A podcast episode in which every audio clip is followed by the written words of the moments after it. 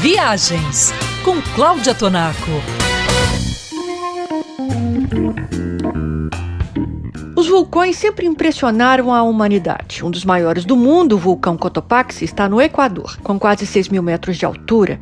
Se postar diante dessa maravilha da natureza é uma experiência inesquecível em vários sentidos. O Cotopaxi é um vulcão ativo. Em 2015, o Parque Nacional Cotopaxi, onde ele está localizado, ficou praticamente fechado porque o vulcão começou a acordar expelindo cinzas durante quase o ano inteiro. Então, dependendo do grau de atividade do vulcão, o parque continua aberto à visitação, mas as escaladas guiadas em direção ao seu cume e outras atividades podem ser suspensas. E qualquer que seja a época do ano, ao visitar o Cotopaxi, vá preparado para enfrentar as baixas temperaturas e a força do vento local. Um casaco grosso, corta-vento e impermeável é a escolha certa para colocar na mala. Além do frio e do vento, uma garoa fina pode aparecer de surpresa durante o seu passeio. Coloque também na mala uma touca de lã, botas de caminhadas com solas antiderrapantes e meias de lã merino, as melhores para combater o frio. Já no parque,